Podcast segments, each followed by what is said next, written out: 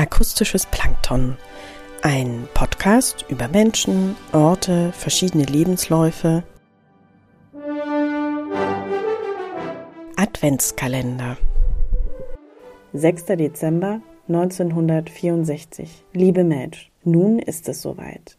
Mary Poppins hat die Filmleinwand betreten. Nach 14 Jahren Verhandlungen mit Walt Disney habe ich nachgegeben. Du kennst die Motive.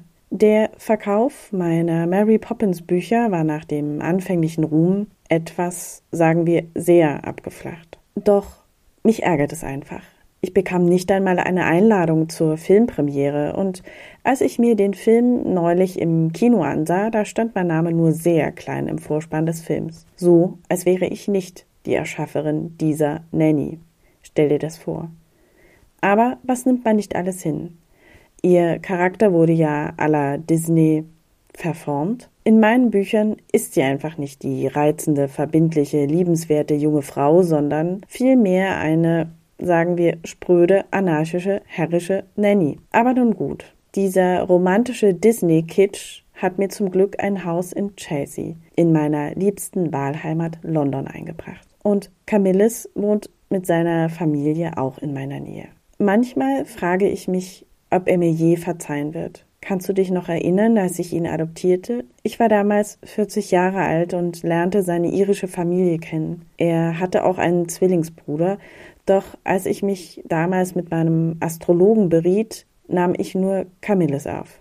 Als er mit 17 Jahren dann unverhofft seinen Bruder Anthony kennenlernte, von dem er bis dato nichts wusste, endete das nicht gut. Beide haben ein Alkoholproblem. Ich kenne das leider allzu gut aus meiner eigenen Familie.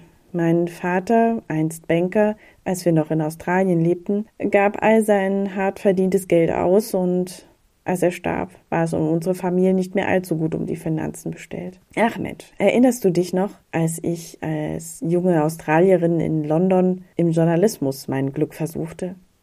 Ich schrieb wie verrückt Theater- und Literaturkritiken und berichtete über das englische Kulturleben für australische Zeitschriften. Doch London war einfach zu teuer für mich. Was für ein Glück, denn sonst hätten wir uns nie kennengelernt.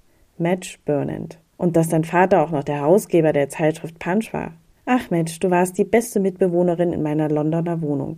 Manchmal wäre ich gern wieder die junge Version meiner selbst, als ich William Butler Yeats und George William Russell kennenlernte. Alles schien irgendwie möglich. Meinen Namen von Helen Lyndon Guff in P.L. Travers zu wechseln, ohne dass je einer wissen würde, ob hier ein Mann oder eine Frau schreibt. Und endlich vom Schreiben zu leben. Ja, und dann meine unzähligen Krankheitsgeschichten. London war nicht der Ort zum Schreiben und gesund werden. Ich denke sehr gern zurück an unsere gemeinsame Zeit im Cottage nahe Mayfield, Sussex. Hier begann meine Reise als Schriftstellerin und ich war jung. Heute habe ich das Gefühl, es versteht keiner so recht. Das, was da zwischen den Zeilen in meinen Büchern steht. Ich versuche mich weiterhin spirituell weiterzubilden und war, wie du weißt, viel unterwegs und zuletzt auf einer Reise in Japan zur Ergründung des Zen-Buddhismus. Es hat so vieles meine Perspektive auf die Welt, auf das Leben verändert.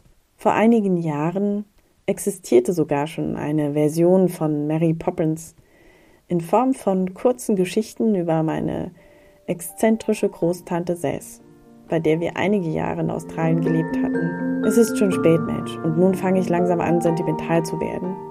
Ich hoffe,